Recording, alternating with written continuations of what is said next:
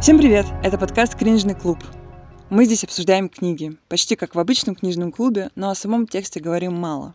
Скорее просто болтаем о том о сём, говорим о темах, которые зацепили нас в книге. Нас тут пятеро. Алина, она переводчица и любит вставлять в речь английские слова. Алия, она работает с детьми, которые не понимают по-русски, поэтому часто вставляет немецкие слова. Моя сестра просто. Еще и башкирка. Татарки рулят. Я татарка. Еще Вика, редакторка, Ника, сонграйтерка и я, Надя, любительница феминитивов. По совместительству монтажерка этого выпуска, поэтому прошу простить и понять плоховатый звук в этом выпуске. А сколько мы еще будем записываться-то? Когда мы записывали подкаст на час, мы записывали его три часа. Ну, ну, это логично. Из этого рабочего, я думаю, минут 15. Нет, 20.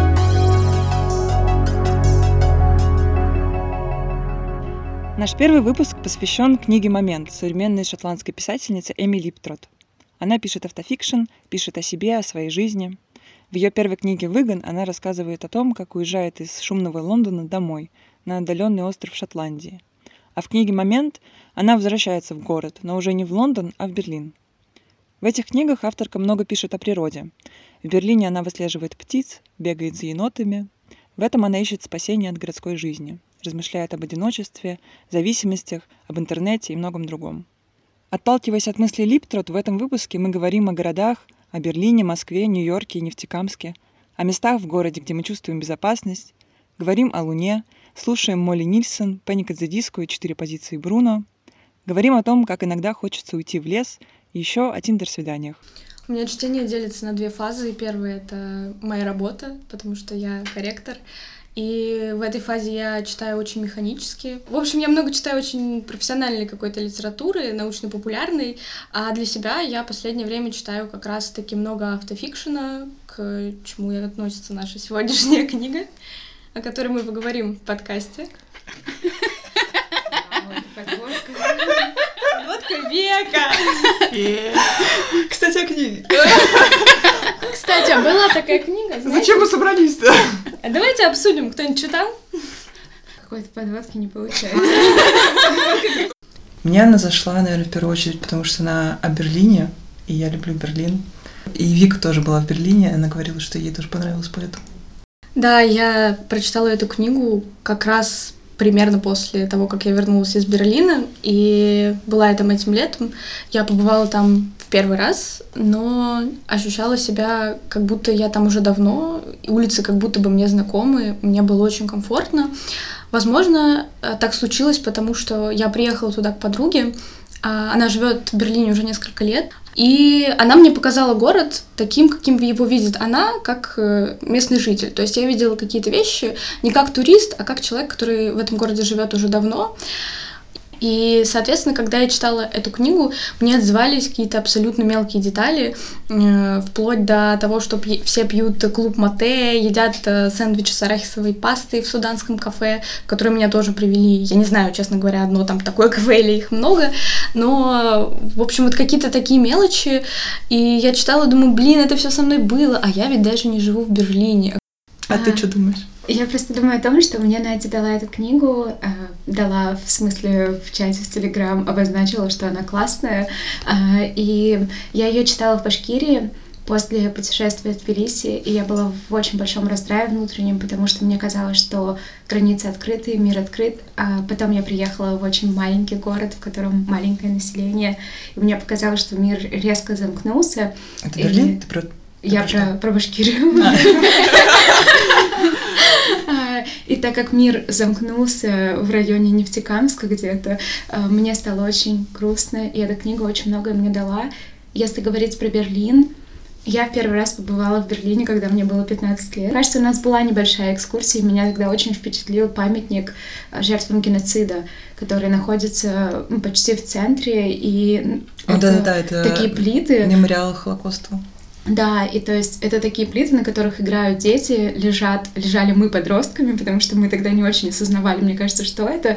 И это в целом очень интересно отзывается сейчас во мне. И Берлин для меня всегда был признаком просто невероятной свободы, потому что я тогда вырывалась не из Москвы, потому что Москва, мне кажется, все равно более свободной, а из Нефтекамска. И таким образом Берлин для меня был чем-то абсолютно новым, чем-то абсолютно дарящим вдохновение и жизнь. И в целом мне казалось, я буду жить здесь. То есть это была моя первая мысль. И поэтому, когда я читала книгу, я подумала, возможно, это было маленькое предательство, маленькая ли, что я не пожила в Берлине. Вот да, там архитектура, связанная с историей, вообще потрясающая. Вот этот мемориал из э, стальных блоков, у тебя такое было впечатление, видимо, жизнерадостное от него, у меня, наоборот, такое как бы глубокое, печальное, потому что там такой парк, эм, и вот стоят столбы, и ты между ними можешь ходить, и они уходят в землю, и ты вот, вот можешь уйти совсем, что не видно улицы, и ты вот ходишь между этих столбов, ну, как бы испытываешь это чувство трагедии. И там есть еще потрясающий музей, который тоже находится где-то в центре города. Там типа плато, равнина, ну, короче, пустое пространство, засыпленное гравием. Там раньше стоял штаб э, нациков, и вместо него теперь стоит такой стеклянный домик, и там музей. И не помню, что внутри музея было, наверное, что-то что тоже информативное и интересное. Но вот именно это ощущение пространства, что оно так поставлено, и там еще оставленные обломки разбомбленных э, этих зданий – в общем, мне очень нравится, как Берлин проработал эту свою травму историческую. Мне кажется, это круто очень. Надя, вот эти столбы, про которые ты говорила, это столбы, которые построены на месте Берлинской стены, ты имела в виду? Нет, мне кажется, нет. Стена же там стоит просто отдельным куском. А, там есть э, куски стены. На, та самая знаменитая стена, где э, граффити, и есть э, столбы, которые стоят на месте стены. И действительно, ты читаешь вот эти надписи про то, как э, люди пытались перебраться из одной страны в другую, и читать про это, конечно, очень больно, но это, опять же, как ты сказала, а, создает очень э, гордое, что ли, впечатление, что город действительно смог проработать свою травму, mm-hmm. и это чувствуется очень сильно. И я, наверное, сочетаю в себе две стороны, как сказала Алия и как э, сказала Надя, что мне было одновременно и грустно, и очень как-то хорошо и свободно, потому что в городе сочетаются вот эти две его личности, личность, которая несколько десятилетий прорабатывает свою травму и впечатала в себя очень много боли. И вторая личность э, — это какой-то очень творческий э, кластер, куда съезжаются люди со всего мира, чтобы как-то э, реализовать э, свои какие-то творческие идеи и просто э, жить свободно, находить друзей, находить любовь, как, собственно, героиня нашей книги.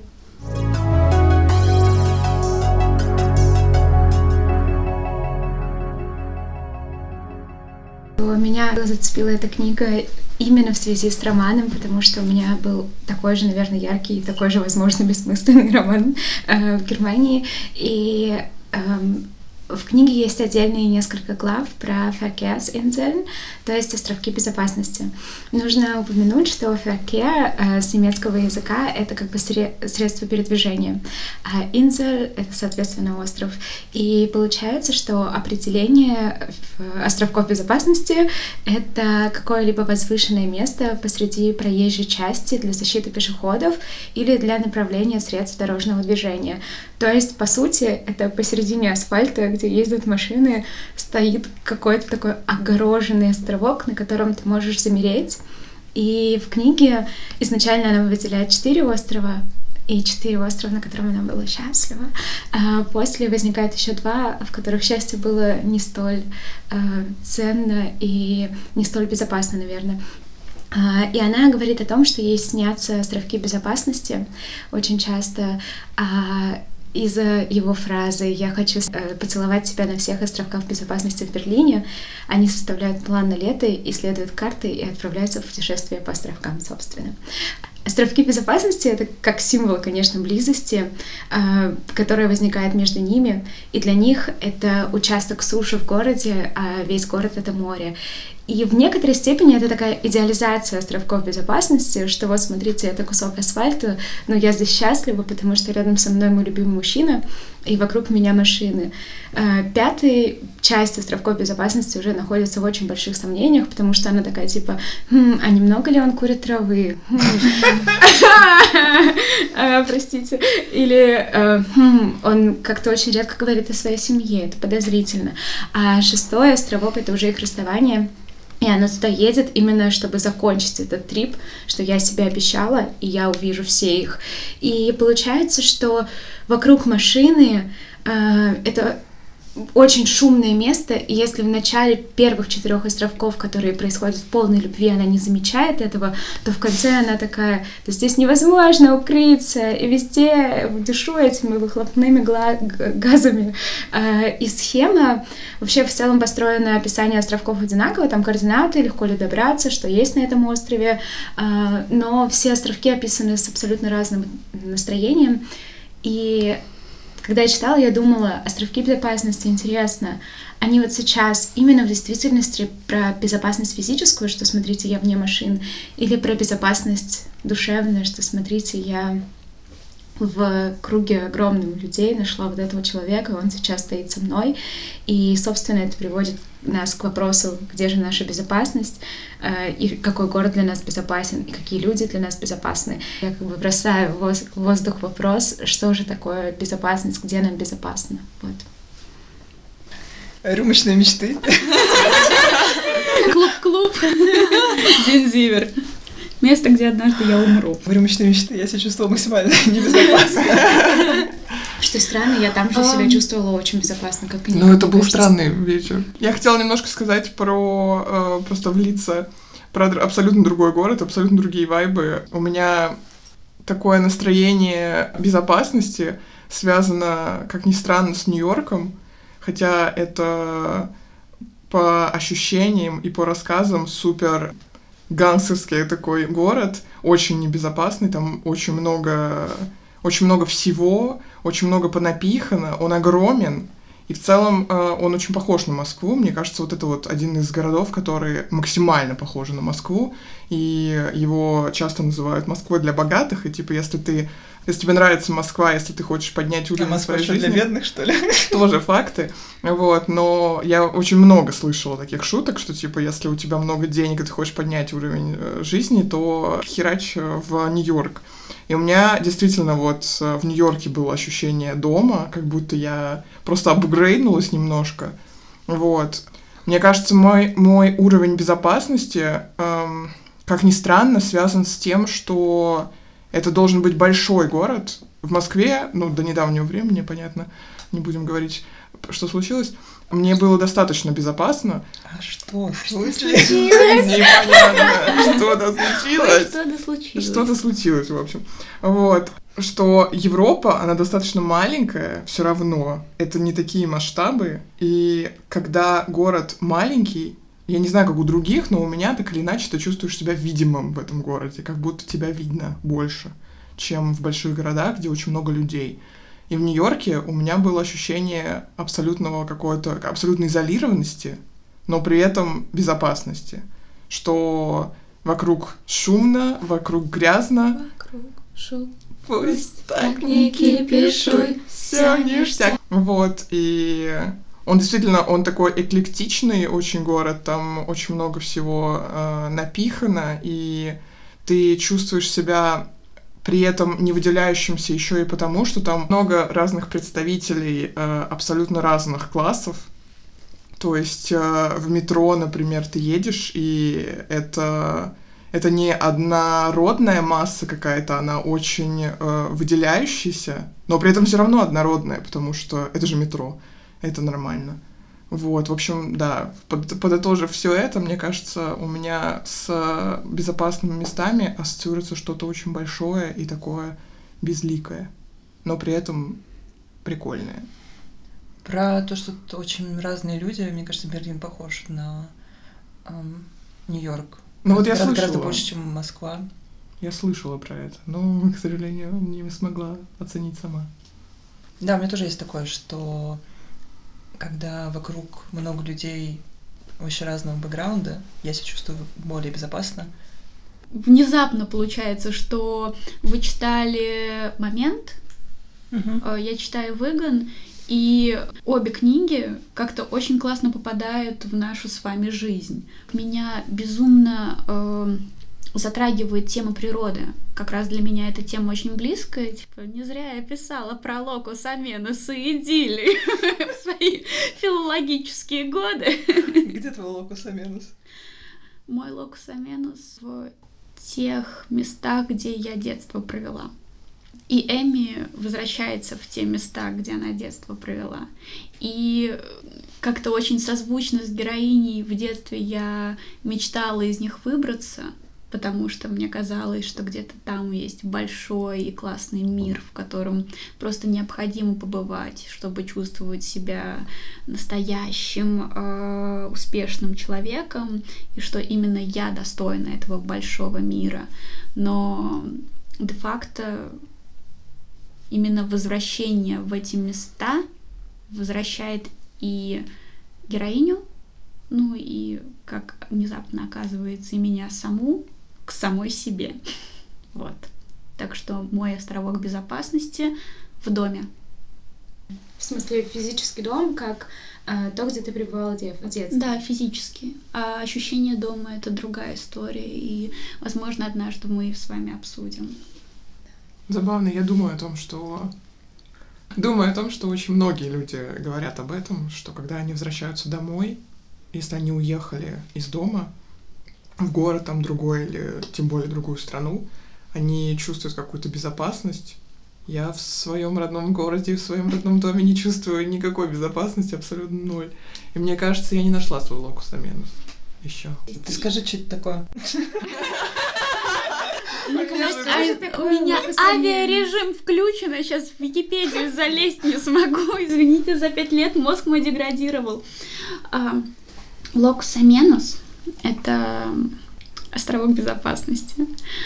Локус Аменус безумно сильно связан а, с некоторыми природными деталями, условно говоря, это должен быть ручеек, лесок, птички поют, солнышко светит, но в теньке спрятаться могу, ура-ура, там фавны, не знаю, где-нибудь пляшут, ну, ладно, фавнов там еще не было, там скорее про пастушков, которые на дудочке играют. Вот, но да, де-факто это вот такое райское место, маленький кусочек рая, на, ко- который человек может найти на этом земном шарике. Мой островок безопасности, он же локус аменус, новое слово, которое мы сегодня узнали. А, В Москве, я думаю, что это бар ДК. Мне нравится это место тем, что, ну, во-первых, у него очень классная атмосфера свободы тоже. Это такой вообще Берлин в Москве, мне кажется. Потому что там все такие именно хипстеры неформальные, все такие с, с крашенными волосами, студенты в ше. И там есть особая идеология того, что к барменам и барменкам надо относиться как бы как братьям своим, не как э, к сервису, э, который как бы тебе должен априори что-то, а дружески, там вот принято, например, убирать посуду на, на стойку за собой. Это вообще было первое место, где я увидела, что так делают, и я потом себя приучила к тому, что вообще везде так надо делать. И вот для меня это стало такое место, где я чувствую, что меня понимают со всеми моими либерастскими ценностями. Наверное, еди- единственное место в Москве, где я себя чувствую прямо безопасно. Вика, где твой локус аменус? Нет какого-то конкретного места, где я чувствую безопасность, кроме, пожалуй, моего дома. Я помню, у тебя был прикольный челлендж, что ты ходила по кинотеатрам Мускино. Это было, да, давно это было. Я ты пом... из каких соображений ходила? Почему ты про это вспомнила? Э, Я, я просто думала про какие-то такие места в городе, куда люди ходят и которые имеют для них это особое значение. Не скажу, что это для меня имело какой-то вес, но просто когда мне было 20 с чем-то лет, типа 21, 22, я была очень активной, очень любила куда-то ходить, и мне нужны были какие-то такие челленджи. Это просто какое-то какой-то движ, какая-то саморегуляция своих э, прогулок. Вот, и просто связала это с посещением кинотеатров. Я тогда очень любила смотреть кино, и сейчас тоже люблю, но в кинотеатры хожу уже реже, по простой причине, что к нам чего привозят. Вот. И я, по-моему, не посетила какой-то один кинотеатр из этой сети, не помню уже какой, но челлендж не закончен, получается. Надо посетить, если он еще не закрылся. Вот. То есть это не было связано да, с каким-то ощущением поиска безопасного места, это было скорее СДВГ. Что-то вот в этом роде. Вот для меня просто Москино, потому что там показывают всякое прикольное кино часто, да? Там всякие артхаусные да, штучки. любят крутить, да. Я помню, когда мы ходили то ли вместе, то ли с кем-то а, на Асу. в Был кинотеатр «Факел». «Факел», Да, да. да. Я скорее думаю о том, что если выделять из кинотеатров Москино, если уж мы задели эту тему мой островок безопасности, я бы выбрала Москино Искра, потому что мне кажется, это самый уютный Это из Тимирязевской, самый уютный из них, и тот, в котором я проводила очень большое количество времени и смотрела кучу фильмов, и однажды я там была дважды за день, э, я решила устроить себе челлендж и сходить в один, в один и тот же кинотеатр утром и вечером. Было очаровательно, мне безумно понравилось.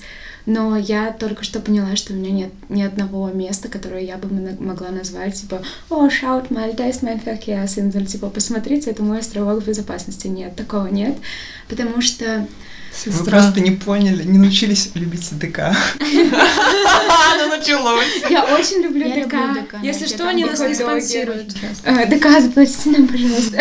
Мы принимаем хот-догами. Там, вкусные сосиски. Они анархисты. А. Никакого бизнеса. Чисто от глубины души моей. Я скорее думаю о том, что в действительности, наверное, было бы логично, если бы я чувствовала себя дома в Москве, потому что я здесь живу уже лет восемь, наверное, но такого нет. И когда меня спросили в такси дважды в Грузии, откуда вы, я всегда говорила из Башкортостана, потому что мне казалось странным сказать из Москвы, потому что я не из Москвы внутренне, но при том Башкортостан своим домом я не чувствую. Я могу сказать, ну да, э, гостиная моей ненешки, то есть бабушки, это моя малая родина, но это не максимально мой факиасинцель. И я понимаю, что для меня остров безопасности — это про ситуацию. Это про то, когда ты просыпаешься с человеком в одной постели, смотришь ему в глаза и думаешь, кажется, я дома. Или когда ты сидишь э, с девочками в ДК, ешь хот-доги, и думаешь, да, вот сейчас я дома. Или когда, не знаю, просто ты переживаешь классные моменты, э, стоишь на концерте Мутарамы э, в мягком слэме в окружении самых дорогих людей, и думаешь, вот сейчас я дома, типа вот мой факяс Инзель. Но к месту я не хочу его привязывать, потому что мне кажется, это еще очень небезопасно в современных реалиях.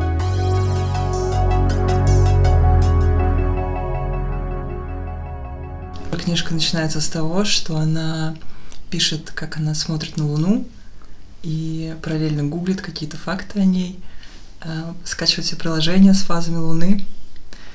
И для меня это вот момент узнавания, потому что я тоже про Луну думаю иногда.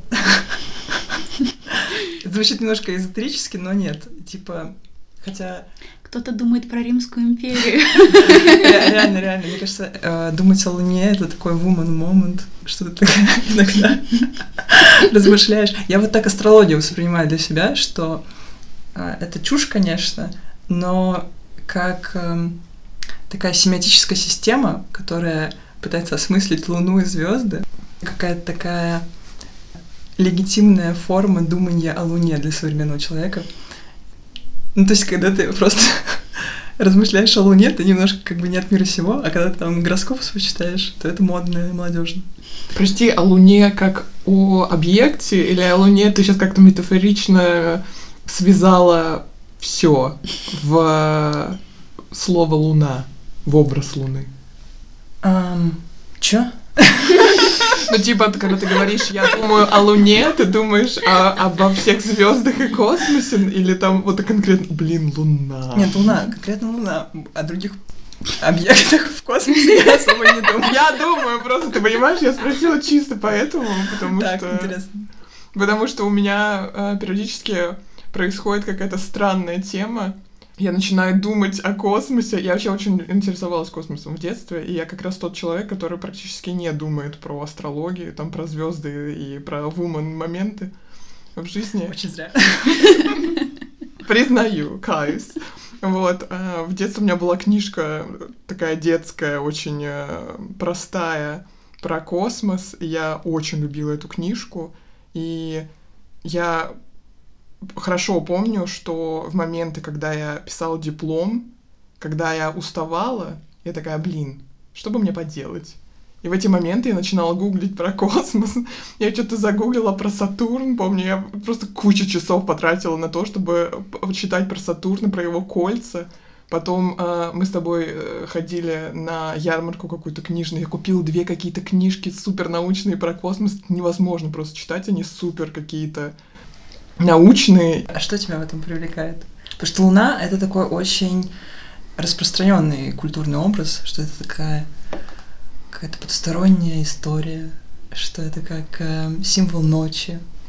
Я помню в детстве даже, вот когда я читала эту книжку про космос, меня немножко выбросило с факта того, что Вселенная очень огромна, и мы в ней очень-очень маленькие, и ты как будто, когда ты гуглишь и пытаешься узнать что-то про космос, ты как будто как будто находишь свое место, что ли. Ты такой, блин, мне надо, нужно узнать про это, потому что это настолько огромно и настолько непонятно, что я должен как-то это объяснить в своей голове. Вот. Астрология. Астрология. Все везде. А Луна, да, это какой-то в моей голове чисто метафоричный образ ночи. Вот. И мне кажется, как про Луну как объект я никогда вообще не думаю но думаю часто про ночь. Про просто. Луну еще прикольная штука, мне интересно было бы узнать у вас, что это еще такой романтичный образ. И я помню, когда в Твиттере я увидела мем э, про то, что если ты гуляешь со своим романтичным объектом, и ты говоришь, что ой, какая луна сегодня красивая, это значит, что ты признаешься в симпатии. И там все люди в комментах типа такие, да, я так делаю. Вы так делаете? А, я хочу сказать, что я в действительности очень люблю гулять под звездами со своими романтическими объектами. И я никогда не говорю о том, какая красивая луна. Я чаще говорю, смотри, а ты видишь, это ковш большой медведицы. Вот эти четыре звездочки — это ковш, потому что для меня он признак романтики, потому что мой дедушка принес мне это. Он сказал, это большая медведица, смотри. И мы с ним сидели на его пальто, кушали яблоки с деревьев, и он мне показывал, как простроить в голове большую медведицу. И за счет этого каждый раз, когда я доверяю эту информацию кому-то из своих э, тиндер-дейтов, а мы к этому позже перейдем, или каких-либо других дейтов, мне становится так приятно, потому что я думаю, сейчас я доверилась человеку, я доверила ему частичку себя. И это для меня самое ценное. Но с Луной у меня так никогда не было. А они как-то реагируют на твое? Потому что у меня была ситуация, когда я пыталась это провернуть, но чувак вообще никак не отреагировал. Такое что? Луна. Наверное, он не считал меня романтическим объектом своим. У меня было пару раз какого-то странного молчания, но мне кажется, это про то, что меня, возможно, тоже не считали романтическим объектом, а, возможно, про то, что у нас у всех разное выражение эмоционального интеллекта, и, возможно, кто-то что-то почувствовал, но это не озвучил, а это часто бывает. А, у меня нет какой-то личной связи с э, Луной, но пока я готовилась к подкасту, я вспомнила одну личность, у которой таковая связь имеется. А, и вообще, наверное, я в нашем подкасте буду иногда немножко уходить в какие-то культурные штуки, около музыкальной штуки.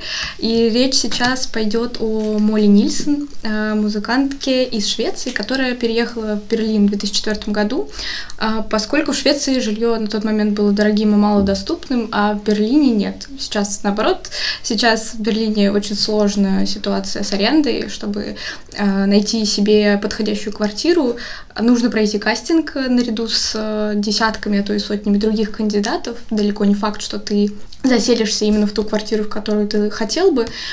Но тогда ситуация была обратная, и Молли переезжает в Берлин, устраивается гардеробщицей в Бергхайн, Все мы знаем, что такое Бергхайн. Это самый популярный техноклуб в Берлине. Он оброс легендами и мифами. Говорят, что туда очень сложно попасть, потому что там э, жуткий фейс-контроль. Э, там на фейс-контроле стоит чувак в татуировках, который настолько известен, что однажды написал книгу о том, как он там э, вышвыривает людей из очереди и вообще рассказывает о своей ждухе э, как фейсера. И из-за того, что клуб порос легендами, он вообще считается культовым, и есть такое сравнение, что диджею выступить в Бергхайне это как художнику выставиться в, например, центре Помпиду. Соответственно, а, Молли Нильсон устраивается туда работать гардеробщицей. Это, кстати, параллель с книгой тоже, потому что героиня работает на чайной фабрике, кажется. Uh-huh. То есть такая мало творческая работа, и в свободное время, соответственно, начинает писать песни. Ну, то есть, мне кажется, многие люди приезжают в Берлин и начинают работать на каких-то таких работах э, физического труда и параллельно занимаются каким-то своим творчеством. И к чему я все это веду? К тому, что в 2009 году Молли выпускает свой альбом, а, на котором выходит песня «Hey Moon» а, «Здравствуй, Луна».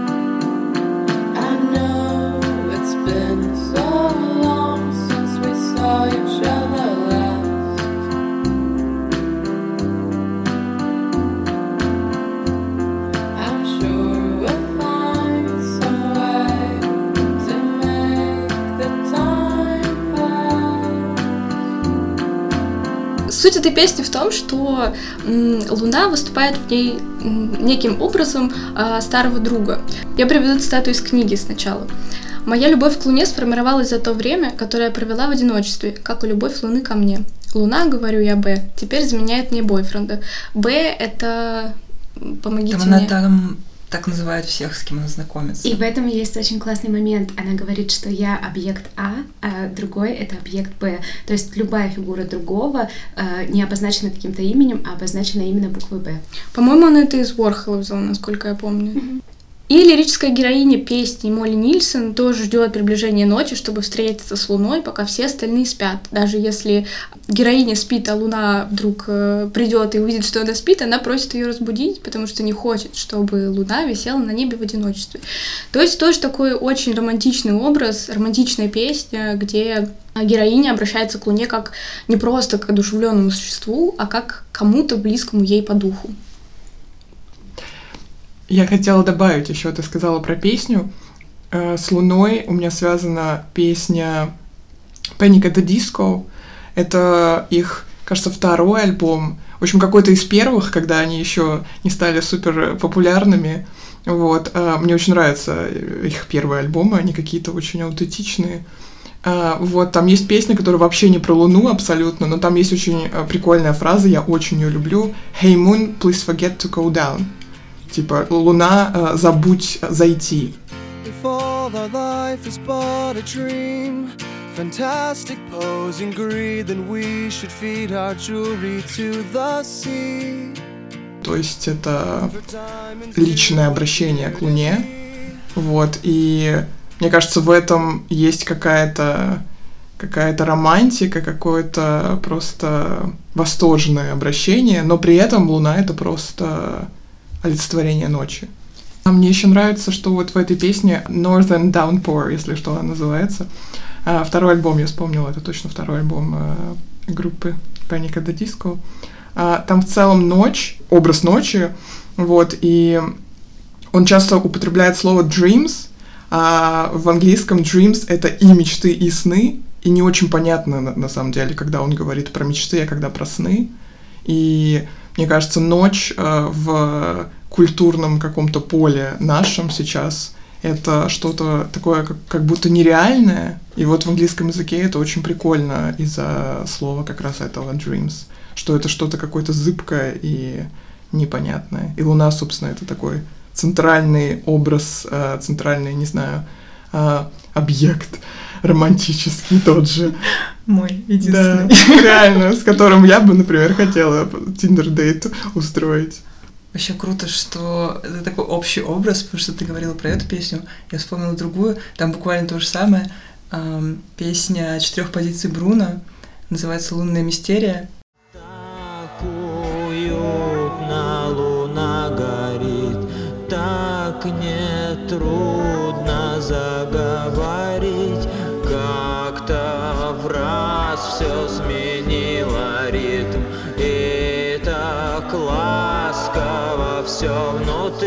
Вообще, это такая нетипичная для этой группы песня, потому что основная их музыка очень грузящая и жуткая, а, а вот эта песня такая романтичная и вот он в ней рассказывает, как он, ну, лирический герой там сидит, смотрит на Луну, описывает это чувство, когда у него происходит облегчение в душе от этого. И в конце он эм, просит э, Луну как бы не уходить, потому что вместе с ней вернется весь ужас жизни.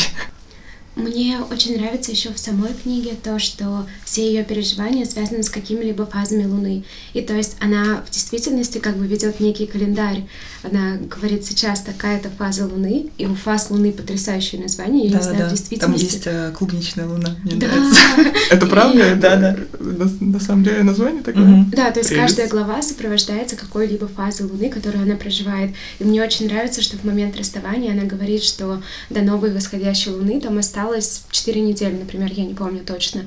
И к этому моменту я живу. То есть в ней есть некоторое такое олицетворение себя с Луной, что совсем чуть-чуть фаза пройдет, и моя вот эта фаза уныния, отчаяния, расставания, боли пройдет, и я снова расцвету, стану полной, как Луна.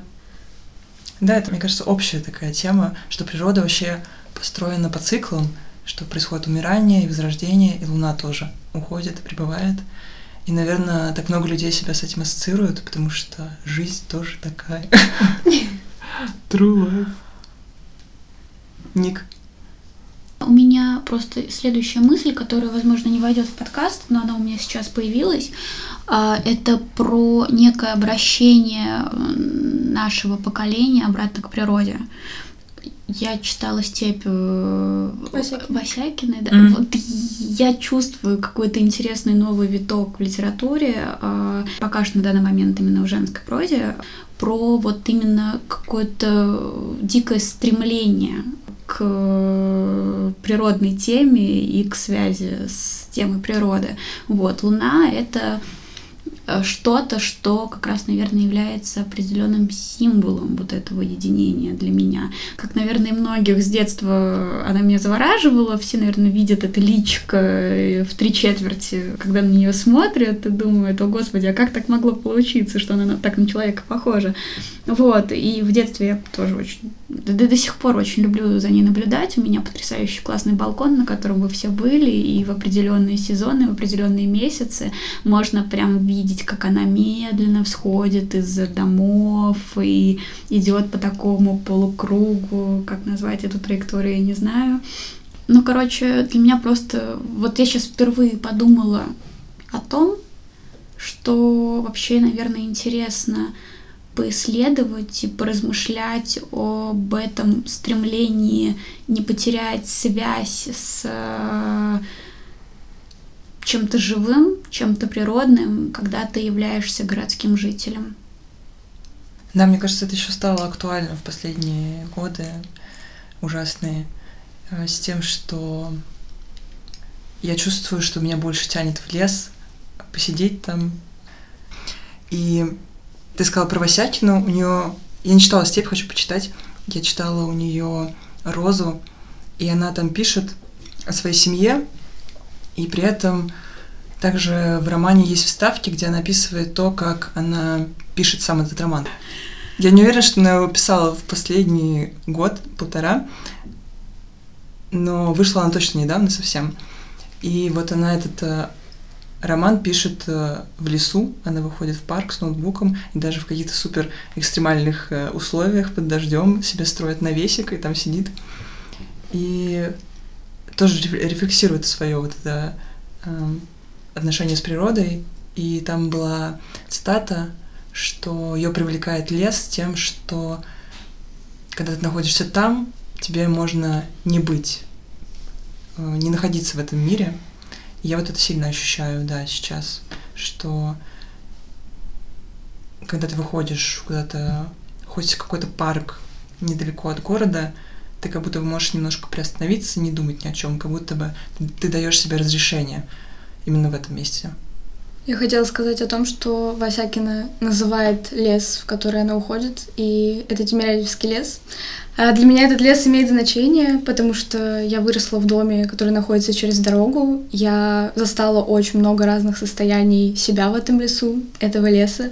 Я выходила туда на пробежки, ходила туда э, гулять с друзьями. Я впервые попробовала водку в этом лесу. Э, в общем, очень много с ним связано, и фактически я правда в нем выросла.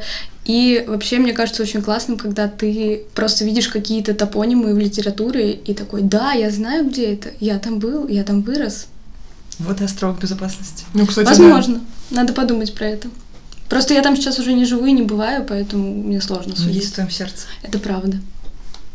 Я недавно жила рядом с Измайловским лесом, и я поняла, что действительно за этот год, который я жила рядом с такой, таким огромным куском природы, просто отрезанным, я туда часто ходила, намного чаще, чем вообще когда-либо бывала на природе, но при этом я не могу сказать, что мне безопасно в лесу. Как бы, извините, да? Это Измайловский Подними лес. за руки, кто видел дрочащего человека. Реально. Типа, я тут врываюсь просто с этими ужасными вставками. Я женщина, я девочка в современной России. Лес это не очень безопасное место. Вот. эм, Я заходила просто несколько раз прям в лес в лес, прям вот в глубину. Эм, Я очень любила гулять по тропинкам, но вот редко заходила туда, и это просто ужасно, что ты боишься заходить э, в какие-то непроторенные дорожки. При этом, типа, не то чтобы я не хотела. Мне кажется, я бы очень хотела испытать это чувство, если бы мне кто-то, а, просто Бог спустился с небес и сказал, в этом лесу никого нет. Алинка, валяй, иди. Я бы пошла просто день бы там провела, но чисто из-за того, что социум не очень безопасен для девочек, это тяжело. Да, да. Про бытие женщиной я такую странную вещь заметила за собой, когда я гуляю тоже рядом с домом. Я почему-то не хочу садиться на лавочку, потому что я боюсь, что кто-то до меня доебется. Потому что такое было, и ничего, ничего неплохого не произошло, но теперь я не могу сесть на, на лавочку. А, В книге «Выгон» Эмили Липтрот рассказывает про инцидент, когда ее избил мужчина. Господи. А, Я бы хотела уйти от момента трудности быть женщиной. Простите, в целом трудно, но хотелось бы от этого уйти. Я росла в маленьком городе Нефтекамске, посередине которого располагается лес. И таким образом, чтобы тебе дойти, например, от лицея до поликлиники, тебе нужно буквально пересечь лес. То есть ты в него заходишь, для тебя нет грани, для тебя это тоже город. И поэтому лес для меня максимально безопасен. У меня никогда не было такого ощущения до переезда в Москву, потому что получается, что я всегда знала весь, все тропинки леса, всех дятлов, которые там стучат или еще что-то в этом роде. А, И для меня, наверное, лес всегда был каким-то существом, которое меня принимает полностью.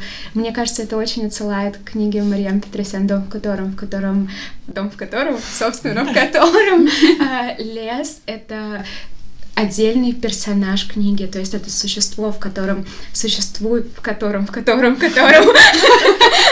Это существо, э, куда приходят жители интерната, то есть в целом это речь идет о детском интернате, как бы потусторонней гранью которого является лес. И они там чувствуют себя в абсолютной безопасности. И мне безумно нравится тема какого-то вклинивания природных э, локусов э, в современную литературу. И мне кажется, вот в книге «Момент» есть такой моментик, я обожаю игру словами, когда она сравнивает клуб, техноклуб с морем, и она говорит, я сейчас погружаюсь. Если честно, я недавно ходила э, тоже так же на концерт или в клуб, мы ходили с Никой, мы ходили с Никой в «Привычные мечты», после Алина, которой- прости, я тебя везде. э, после которой, э, спасибо всем мужчинам, которых Ника соблазнила и которые нас угощали, но в целом мы самостоятельные женщины платим за себя сами, просто они предложили. Э, Мы отправились в Планк, и там была очень плавающая атмосфера, в плане очень много дыма, и очень много техномузыки, и таким образом в действительности можно было, как в книге, почувствовать, что ты находишься как бы на глубине. Это очень классное сравнение сравнение того, что ты можешь испытать в действительности, находясь на глубине, когда ты чувствуешь давление моря, точно так же ты чувствуешь давление людей вокруг и давление музыки. Это классное сравнение и классная метафора, в которой можно жить. Сегодня очень много говорю про природу, вот, и про локус аменус, и про вот эти вот всякие штуки, но на самом деле я обожаю город, и я считаю себя городским жителем вот э, с кончиков э, моих э, пальцев ног до макушки, вот. Я как бы долгое время сейчас размышляла о том, почему город меня так сильно захватывает, и вот как бы финальной моей идеей было то, что город является той же самой стихией, э, тем же самым явлением, как раз, как говорила Алия, что и море, что и лес, что и горы, просто рукотворными, ну вот рукотворной стихией, но тем не менее, да, город имеет вот эту свою природную силу, от нее уже никуда не деться, потому что, да, его однажды воздвигли, воздвигли э, человеческие руки, но уже давным-давно он живет свою жизнь, и это прекрасно. И поэтому, да, город является тем же лесом, той же степью для меня.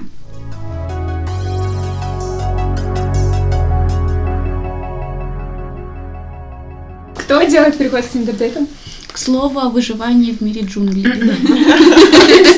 Мы выживаем э, в городе так же, как Э, Эми выживает на островах, выживает в Берлине, и мы все пытаемся в этом ужасном, строгом, страшном, э, тревожащем мире найти какую-то любовь.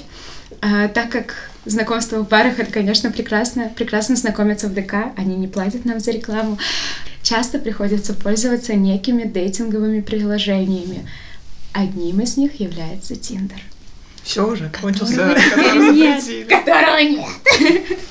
Одним из них являлся для россиян и является для многих людей по всему миру Тиндер. Тиндер это уже такое слово нарицательное. Ну да, кстати. Так и назовем Тиндер. Отрыжка одиночества. Мой опыт тиндер-date ов закончился довольно-таки давно, потому что я в целом очень слабо верю в дейтинговую связь, э, так уж вышло. Но нужно признать, что Тиндер принес мне множество классных знакомств. Э, я начала пользоваться Тиндером в Германии, потому что мне нужно было найти друзей, мне было очень одиноко. Я сходила на свидание с Лукой, я сходила на свидание с прекрасным мальчиком Лоренсом, который восхвалял Транссибирскую магистраль, но так уж вышло, что Лука занял большое место в моем сердце и остался длинным тиндер-дейтом, но не таким, как у Вики, не настолько длинным. А после я вернулась в Россию и далее пользовалась Тиндером, ходила на высокоинтеллектуальные свидания, эм, это были всегда очень красивые свидания. На одном из них мальчик спиздил бокал из бара пес. А, но это так.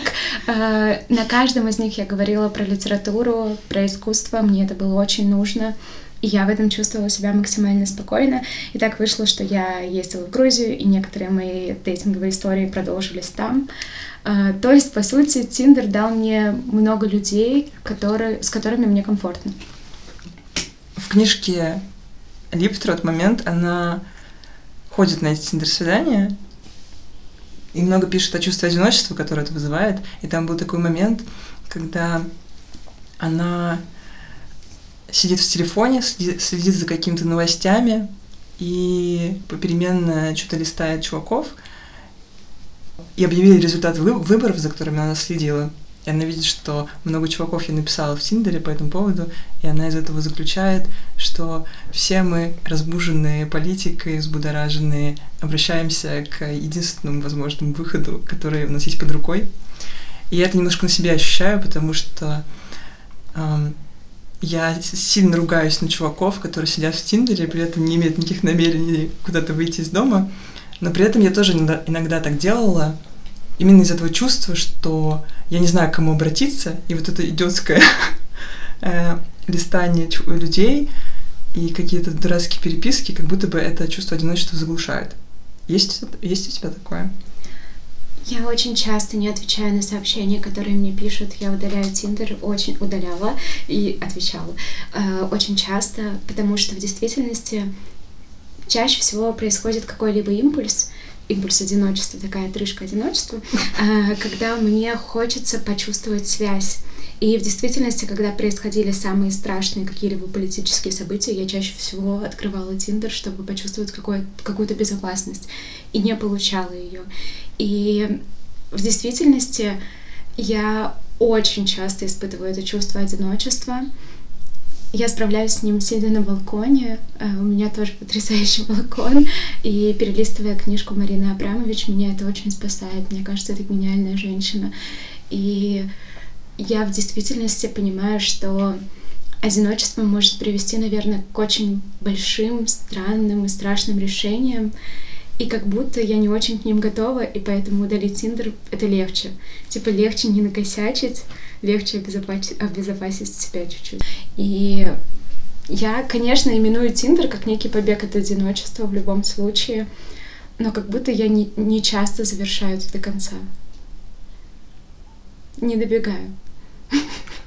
Мне кажется важным то, что ты сказала, что ты сидела в Тиндере, когда жила в Германии и искала так себе друзей.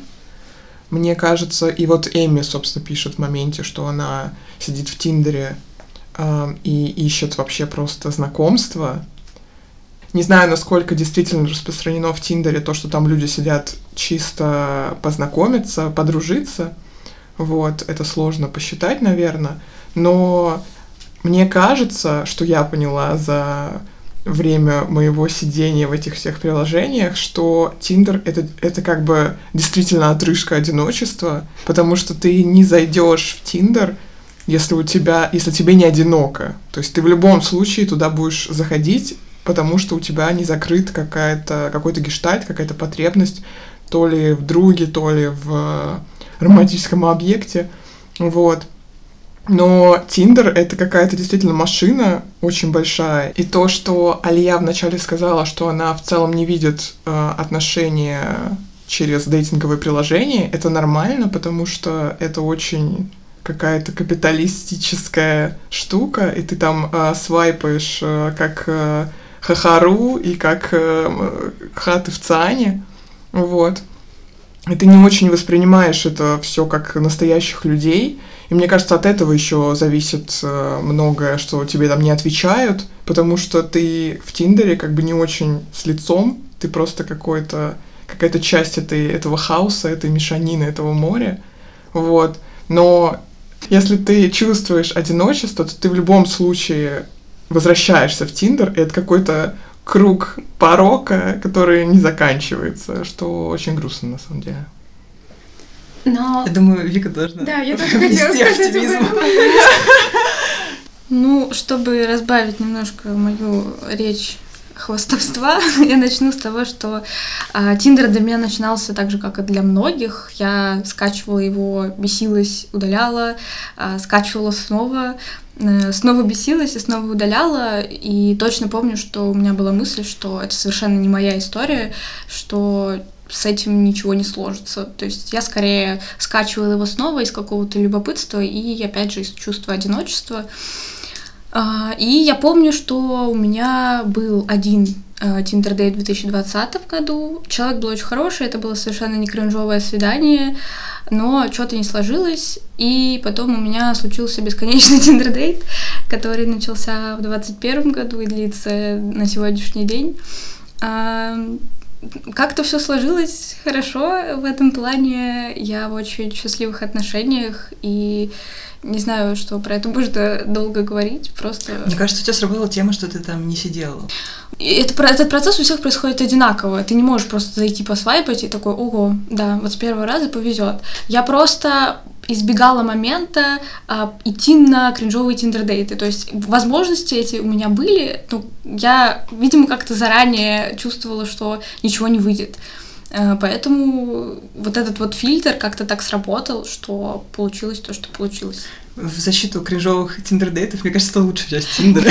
Абсолютно согласна. Я даже, может быть, чуть-чуть жалею, что я отсеивала кринжовых личностей.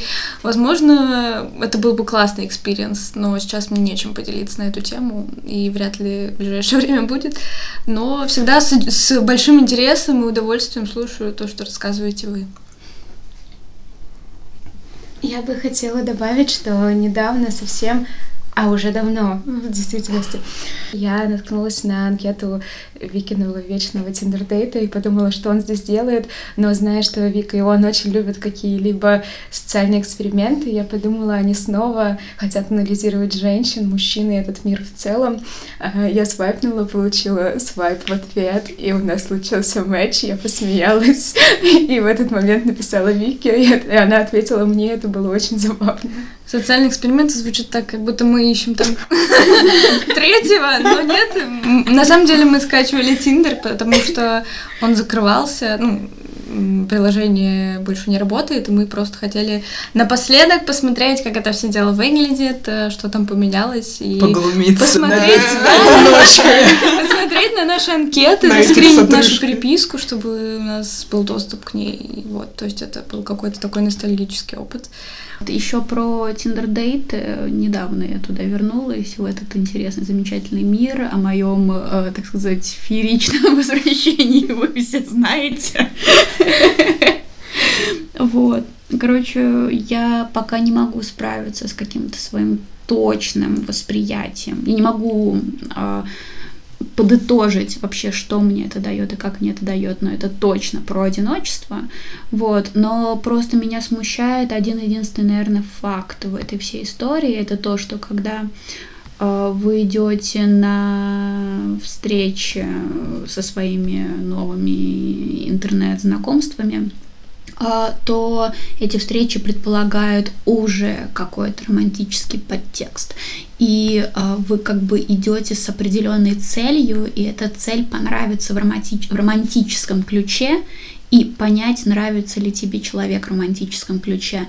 И это сразу как будто бы что-то ну, лично для меня, как будто бы это сразу что-то убивает в возможных взаимоотношениях. То есть я прям допускаю, что если бы я этого мальчика встретила где-то там случайно, мы случайно познакомились, заобщались, то все могло бы произойти совершенно иначе, но вот э, в таких случаях это меня отпугивает. Вот, и в этом плане, конечно, мне больше нравится знакомство в барах. Ну да, да, да, это очень тупая ситуация, когда ты встречаешь первый раз человека, и вам уже надо играть какую-то роль. Да, да, да. У меня нет такого каждый раз, когда я иду на Tinder Date. Я всегда думаю, окей, возможно, мы сейчас встретимся, и мне он может не понравиться в романтическом ключе, что абсолютно нормально. Я могу им не понравиться в романтическом ключе. И у нас у обоих есть рты, мы можем это обсудить и сказать, ну окей, мы будем друзьями, вообще не будем общаться. Но я ни разу не была тем человеком, который бы сказал, прости, мне с тобой некомфортно, я ушла. Обычно я тот человек, человек, который такой, у меня в два встречи с Викой Шабановой, поэтому прости, мне пора идти. А ты встречалась с утра тиндердейтами? Да, у меня был тиндердейт, хачапури и вино, очень рано утром. У меня никогда не было утренних встреч с тиндердейтами. Мое первое свидание с моим вечным тиндер-дейтом на самом деле не было для меня свиданием. То есть это была такая basic встреча. Мы ходили в кино, а потом разговаривали, просто гуляли долго. И у этого не было какого-то романтического подтекста для меня. А, и только потом начало что-то из этого вырисовываться. Но когда я спросила моего партнера, а, как он воспринимал этот дейт, он сказал, что для него это было вполне свидание. Я говорю, а почему же ты меня тогда даже не обнял на прощание? Для меня это вот лишило какого-то вайба, что это свидание. Он такой, ну я не знаю, я стеснялся. Как-то так. Можно, пожалуйста, сейчас Вика уточнить, сколько часов они были в кино с незнакомым да, человеком? Да, это был трехчасовой сеанс Ларса фон Это был Догвиль, и вообще, на самом деле, это было классно, потому что мы ходили в тогда только открывшийся после ремонта кинотеатр художественный. Там очень красивый зал, это был очень дорогой билет. Это, по-моему, самый дорогой поход в кино в моей жизни, он стоил 700 рублей. Для меня на тот момент это было очень дорого. Да и сейчас, если честно, в кино, мне кажется, за 700 800 рублей ходить дорого. Но это было первое свидание все-таки. Вот. И фильм представлял Кирилл Серебренников, кстати говоря. Мы не знали, что он там будет, но было очень приятно увидеть его. Это наш какой-то такой теперь наш момент, что на нашем первом свидании был Кирилл Серебренников. Я хочу, чтобы на моем первом свидании с моим вечным тиндер-дейтом, просто дейтом, тоже был Кирилл Серебренников. Или еще кто-нибудь из театрального Берлин, мира. Да, да, кстати. Э, Эмили Трот, я присоединяюсь к тебе, мы выезжаем в Берлин.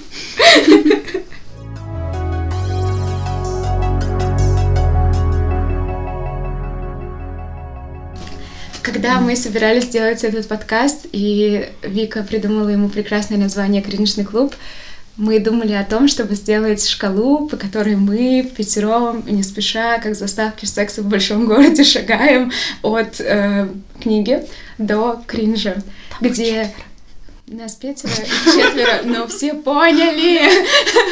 Э, И по этой шкале мы, собственно, шагаем, цокая нашими каблуками, которые ни одна из нас не носит. Я на каблах сегодня.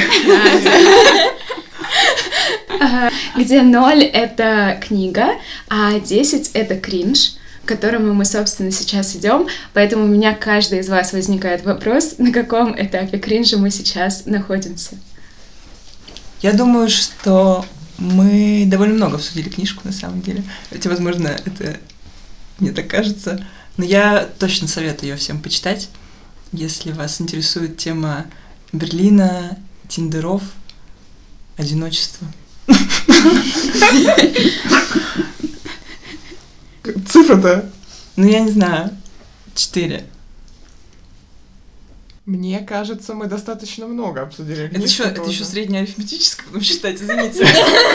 Это мы не умеем еще. Да, У меня вот калькулятор открыт, я цены считаю, давайте. Давай, давай, божи в этом. А, Мне кажется, мы много обсудили, и поэтому я поставлю по шкале кринжа 5. Слушайте, я поставлю двоечку. Не так уж много мы с вами сегодня кринжанули, наверное. Мне кажется, кринжа, который войдет в историю этого подкаста, будет в действительности мало, но э, потому как я себя сейчас чувствую, я, наверное, готова поставить 7, потому что я пиздец как хочу есть, и с самого начала подкаста не получается, поэтому у меня как бы э, природное физиологическое недомогание, которое заставляет меня смеяться постоянно. 7. У меня перекос в сторону того, что мы кринжуем, потому что мы сидим и первый раз что-то пытаемся записать, э, но я стараюсь абстрагироваться от этого, и я думаю, что для первого раза мы вполне себе ходили вокруг книги, и не то чтобы прям много говорили всякой ерундистики, но это все впереди. Поэтому я, наверное, тоже ставлю 4, как Надя. Итак, средняя арифметическая, которое мы ставим нашему подкасту, это 4,4. Красиво. 4,4 кринжа э, ждали вас в подкасте, который вели мы, Алия, Вика, Надя. Алина. Ника. Если вам понравился наш пилотный выпуск подкаста, ставьте нам лайки на всех платформах, подписывайтесь на нас, и мы обязательно в ближайшее время что-нибудь еще запишем, порекомендуем вам книжки и покринжуем. Всем пока!